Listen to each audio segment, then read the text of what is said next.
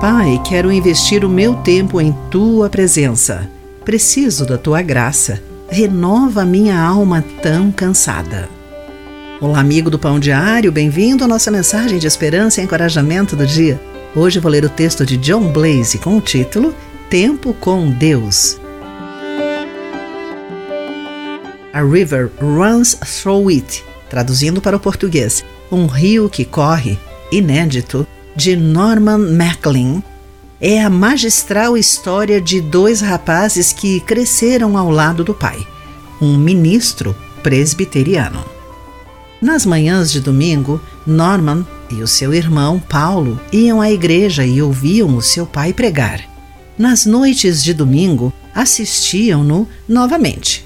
Mas, nesse meio tempo, eles caminhavam livremente pelas colinas e riachos com o pai, entre os dois cultos. Era uma retirada intencional, da parte do pai, para restaurar a alma e reabastecê-la para transbordar no sermão da noite.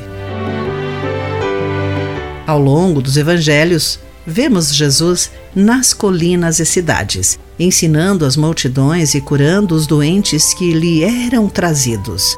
Toda essa interação estava de acordo com a missão do Filho do Homem de buscar e salvar os perdidos, de acordo com Lucas capítulo 19, versículo 10. Mas também se nota que Jesus se retirava para lugares isolados. O seu afastamento era investido em tempo de comunhão com o Pai, em renovação e restauração para cumprir uma vez mais sua missão em nossos fiéis esforços para servir. É bom nos recordarmos de que Jesus muitas vezes se retirou. Se essa prática era importante para Jesus, quanto mais para nós, que possamos investir regularmente tempo com o nosso Pai. Ele pode encher-nos de novo até transbordarmos.